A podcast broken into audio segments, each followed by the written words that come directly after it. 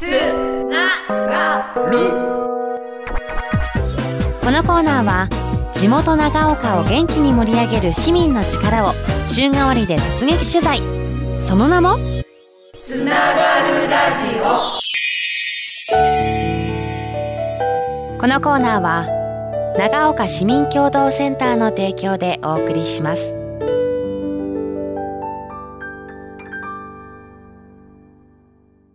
噂のあの人にインタビュー。長岡。プレイヤー。つながるラジオ。今週は長岡市内で活躍する個人の方にスポットライトを当てた長岡プレイヤーズです。今回のナビゲーターは長岡市民共同センターの福田さんです。福田さんよろしくお願いします。よろしくお願いします長岡を拠点にさまざまな形で市民活動に関わる人を毎月お一人ずつゲストにお呼びしましてさまざまお話を伺ってまいります。さあ今日はですね越市のホットスポット停車場交流施設ここらてにお邪魔をしているわけですがどんな方ご紹介いただけるんでしょうか？はい。今回ご紹介するのは桑原俊人さんです。桑原さんは本庄白山若都会に所属しておりましてこの会は越路地域を郷土芸能で盛り上げている団体です。平均年齢も低い団体なんですけれども、まあ、お祭りをはじめ福祉施設などにも足を運び地域の伝統芸能を披露しております。で桑原さん自身はあの越路地域の,、えー、そのいろんなお祭りに欠かせない人物としてこの界隈では、えー、非常に有名だということで伺っております。ありがとうございます。実は6年前にもですねこの本庄白山若都会の会長時代にですね取材させていただいてるんですよ。あの当時はなんと16歳。花の高校1年生でいらっしゃいました。6年経って今年23歳を迎えるという年になっております。桑原さんよろしくお願いします。よろしくお願いします。いや本当に再会に拍手さあまずはですね桑原さん個人を深掘っていきたいと思っております。大生まれは越路なんですか？そうです。出身も越路で両親の出身も2人とも越路でで高校からは新潟の工業高校に、えー、建築を学びたくて行きました。で卒業後、えー、就職ということでいろいろ転々と回ってますけどもはい。そうなんですよ。もう名刺もですね大手建築会社の名刺が出てきましてなんだか時代の流れを感じるななんて思いました、まあ、ご両親も越路ご出身ということですからもう生粋の越路人はい、サラブレッドでいらっしゃいますよね。一番最初にそのお祭りとか郷土芸能に触れたきっかけっていうのは何だったんでしょう？祖父はあの歌を歌って踊りの歌を歌うような人で父はあの笛を吹いておじさんたちが踊りを踊るみたいな保育園の頃からその父の実家にはまた行ってで8匹来てお祭り回って、まあ、実家は浦の方なんで浦は手踊りが大変あの有名というか盛んですんでそちらの方で習ったのをこの母の実家来光寺でやったりしてお小遣いをもらうというような くらいで,、まあ、あのでも母の実家の方ももともと不動沢から出てるんでひいばあちゃんまだ生きてますけども大変あの涙して喜んだりしてやっぱそうやってみんなが喜んでくれる姿を見て芸能にやっぱ近く触れていったのかなというふうには思いますね。いやもう素晴らしいサラブレッドエピソードがたくさん飛び出してきましたけれどもね、まあ、そういう中で先ほど福田さんにもお話ししてもらいましたけれども本庄白山若都会というものをですね若干中学生の時代にですね立ち上げて会長になったっていう歴史もありますよね。そうですね中学生が真面目に本当に祭りのためにやろうって思ってくれてるってことは地域も嬉しかったみたいでクラブのために頑張ってやろうっていう人もやっぱりたくさんいてそれがやっぱ励みになって今年8月で若党会も10年迎えるんですがあのやってこれたかなというふうには思います。メンバー自体はどうなんでしょう？増えているんですか？この前回ラジオやったラジオやらせてもらった時よりはやはりあの進学とかで離れてった子たちもやっぱいます。でも逆にこの今30人中学1年生から22まででいるんですが逆に濃厚な30人で本当にあの何するにしても来てくれる子たちがあの結構いっぱいいて濃厚になったかなっていうふうには思います。この少子高齢化の時代に本気で郷土芸能に向き合おうっていう子どもたちが30人いるとクラス1クラス分いるっていうのは私ちょっと今聞いてびっくりしちゃったんですよね。その中で実はですね会長を務めていた桑原さんが会長を退いたそうですね。何か思いがあったんですか？まあ、2019年コロナの前まで会長を務めました。でその当時も芸能研究の、えー部長兼任はしていたんですがやっぱりあの今度のバトンをつないでいかないと会は続いていかないと思うんですね。あの決して僕だけのその責任能力で会を続けていってもあのみんな面白くないしえー一人がじゃあ会長としてやってじゃあ逆に僕は芸能の責任者としてやればみんなが、あの何かのつながりで集まることによって会が成立していくと思うのでみんなで回していこうよっていうところがありました。素晴らしいですよねやっぱりこうやる気があって自分が立ち上げた会ってていうふうになると手放したくないっていう思いがあったり自分が目立ちたいっていう思いがあったりするとは思うんですけれどあくまでもこれは若都会であると春都会ではないんだということですよね、まあ、本当に未来を見据えたご英断だったんじゃないかななんて思っております。はい。そういう中で実はですねあの桑原さんは芸能の研究部長へ今はポジションが変わっているということですが具体的に今はどんなことをしてるんですか？要は芸能の指導っていうところであの僕がまあ部としていれば各その役割に対してあの責任者をつけてそれをまとめてあの要は一人ずつ責任があればやるんですよ。でもそその中でまずそそその子たちを会として方針を決めてそしたら今度波及をその子たちが次の会全体にやっていくっていうスタイルを若都会では取ってます。で2015年には裏の方からの飴屋さんを、えー習わせてもらってその来光寺っていうのは射切りが最近メインになったんです。戦前っていうのは裏から手踊りをあの持ってきたっていう文化もある中でその来光寺の手踊り芸の復興っていう部分においても私たちは力を入れているところではあります。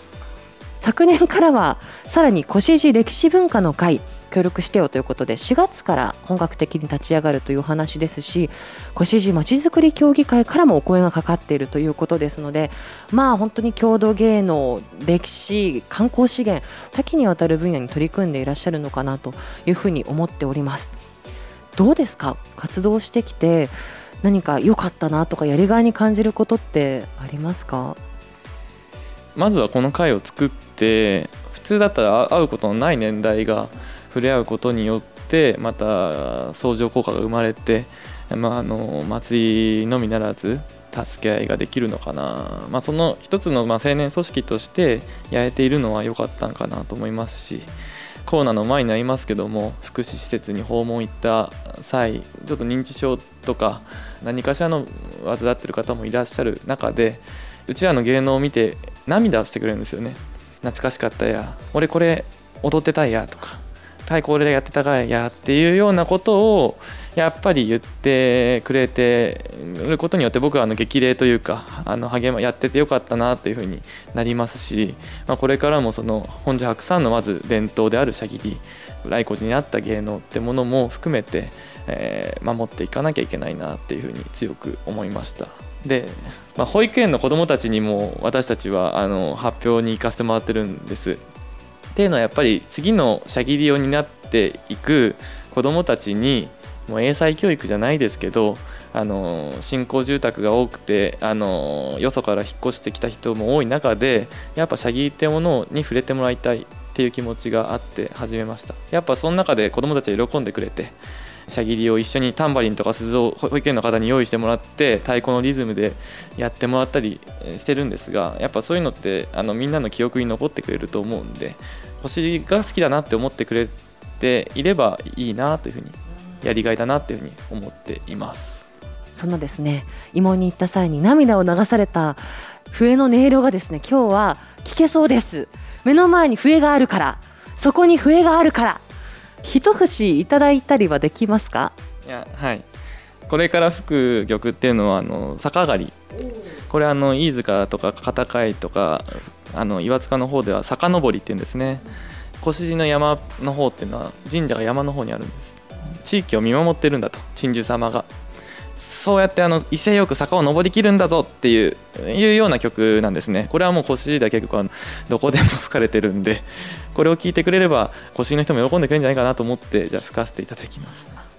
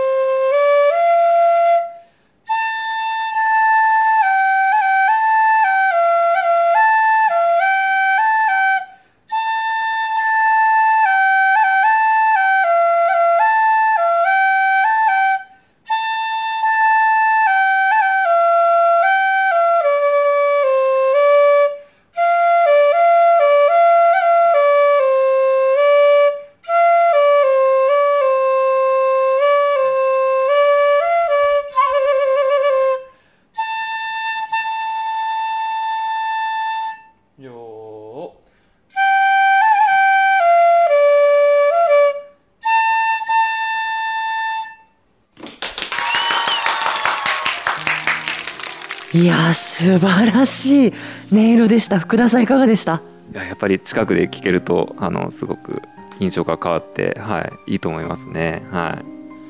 いや本当にあの神様への畏敬の思いっていうのとか魂の息吹みたいなものをね本当に近くでここまで近くで聞かせていただくことってないのですごくねあの感動しました。であの最近ではですねその若都会だけではなくって越路地域各集落にあるそういった会との横のつながりっていうのも増えてきているそうですね。そうですね本当にあのありがたいことにお声掛けいただいて歴史文化の会がこれからスタートするっていう段階で昨年の秋口から各地域の保存会とか青年会の皆さんとも交流をしてそういうやっぱ横のつながりっていうのをやっぱやることによってお互いの文化を知り合うっていうところっていうのはとてもやっぱ今後大事であって飯塚っていうのはやっぱりあの片貝から来た文化。で不動沢の方はあの小千谷の横町から来た文化。で浦の方は長岡市の神田町から来た文化、えーです。その中で越の白大光寺っていうのはいろんなとこから、あの芸能っていうのが混ざり合って裏のシャギリが来たり飯塚のシャギリが来たり越路当時っていうのが昔いたんですけどもその当時さんが出稼ぎに行った時にもらった芸能っていうのがたくさんあるのが星なんですね。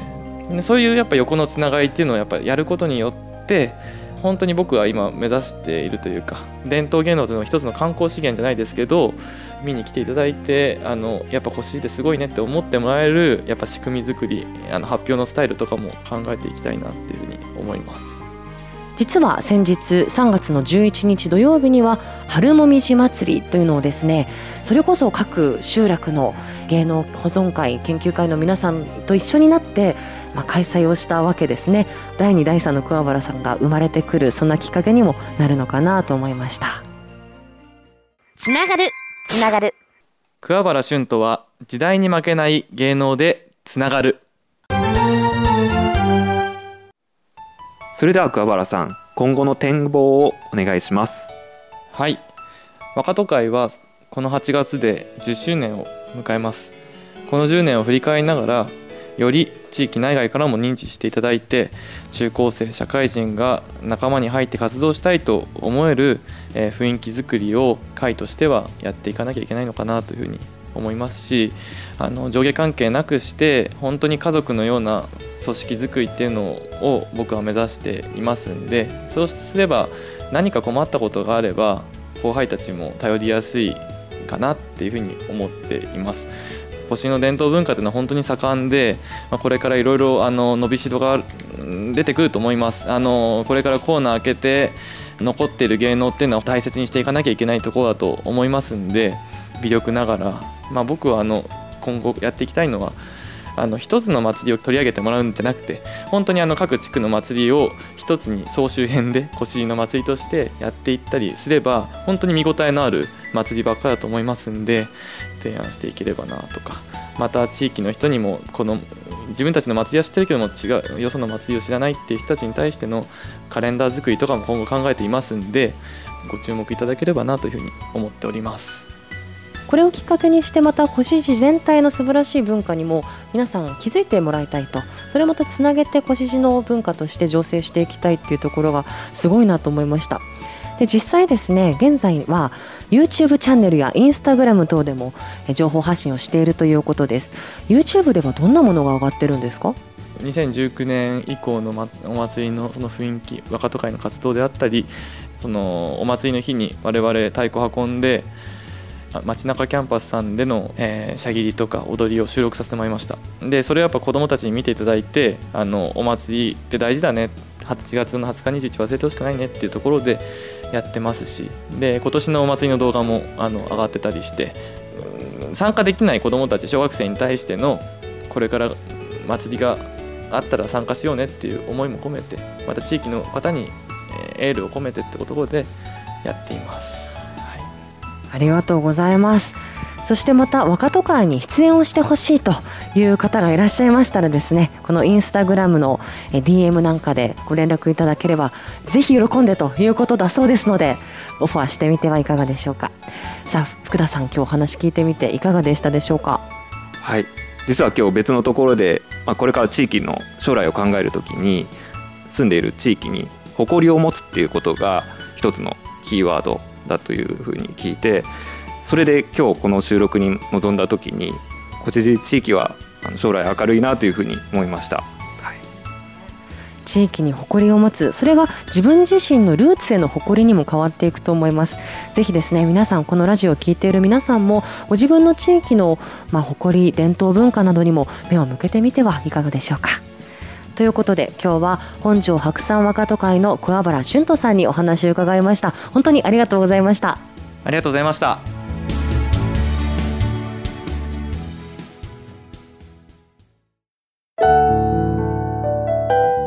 このコーナーは長岡市民共同センターの提供でお送りしました。